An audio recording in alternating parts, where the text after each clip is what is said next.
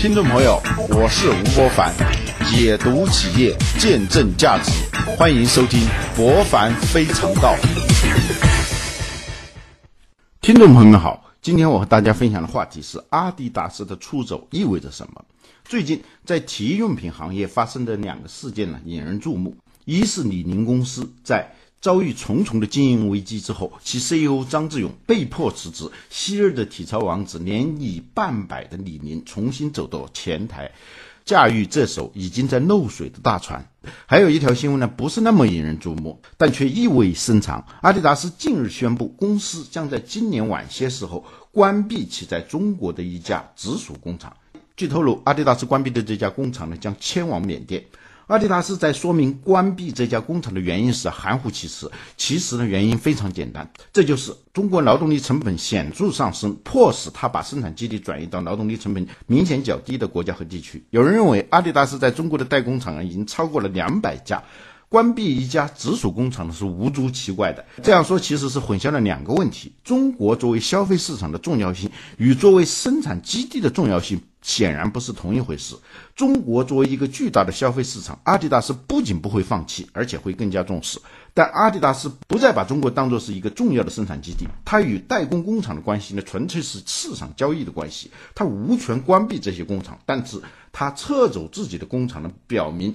它已经认识到，在中国从事产品的加工生产已无利可图。当它可以在东南亚。生产和采购产品的时候呢，自然就会逐渐减少或撤销中国代工工厂的订单，从而使这些工厂的生存空间缩小。也许有一天呢，其中的一些工厂就会被一只看不见的手关闭了。阿迪达斯的举措并非出于偶然，事实上，大品牌厂商将制造工厂从中国迁向生产成本更低的东南亚，早在零八年金融危机之后就开始了。二零零九年三月，耐克关闭了位于江苏太仓的鞋类工厂，工厂呢迁至越南。内地内衣企业戴丽丝二零一一年表示呢，打算将部分高成本的生产线呢迁离中国，扩张在泰国的生产，并在柬埔寨投资建新的厂房。日资运动品牌和鞋类企业艾斯克斯呢，也把生产重心转向东南亚。日资大型零售集团 UNY 计划在中国的服装生产比重呢，由现在的百分之七十四下调到二零一三年的百分之六十五，主要将在泰国和孟加拉开展生产业务。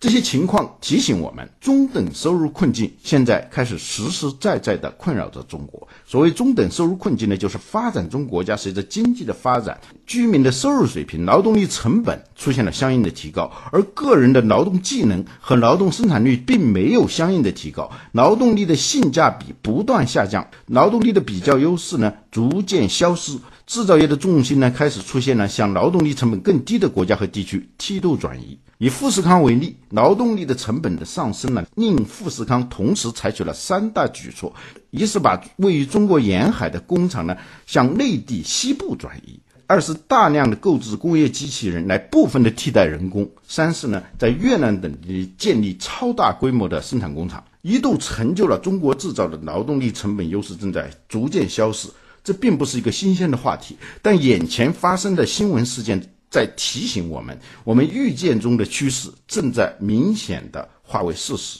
与此同时，正如我们在以前节目里提到的，发达国家的企业随着工业自动化、数字制造技术的成熟，人工成本在总生产成本中的比例明显降低。他们正在准备或实施将设在中国的制造基地迁回本土。这就是说，中国制造目前正面临着分别来自发达国家和非发达国家的两种离心力的挑战。中国制造的空心化不再是危言耸听。值得指出的是，中国制造面临的空心化的挑战，并非意味着中国劳动力成本出现了真正的短缺。事实上呢，就业形势并不容乐观。今年大学应届毕业生对薪酬的预期出现了明显降低的现象。普遍出现的用工荒，并不意味着劳动力供给的绝对短缺。用工荒的实质是用人企业不能提供劳动者所期望的薪酬，而劳动者呢不能提供用工企业所期望的劳动技能和劳动生产率，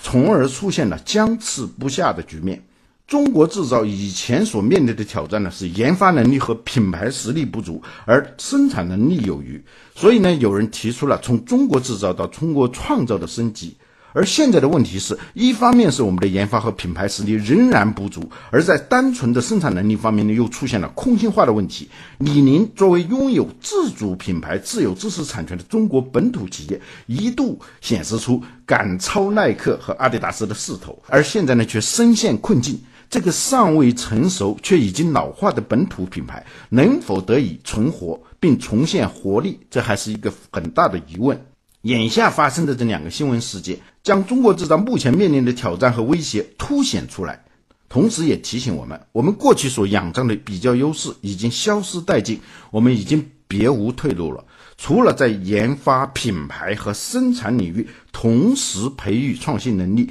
杀出一条血路，我们已经没有其他路可走了。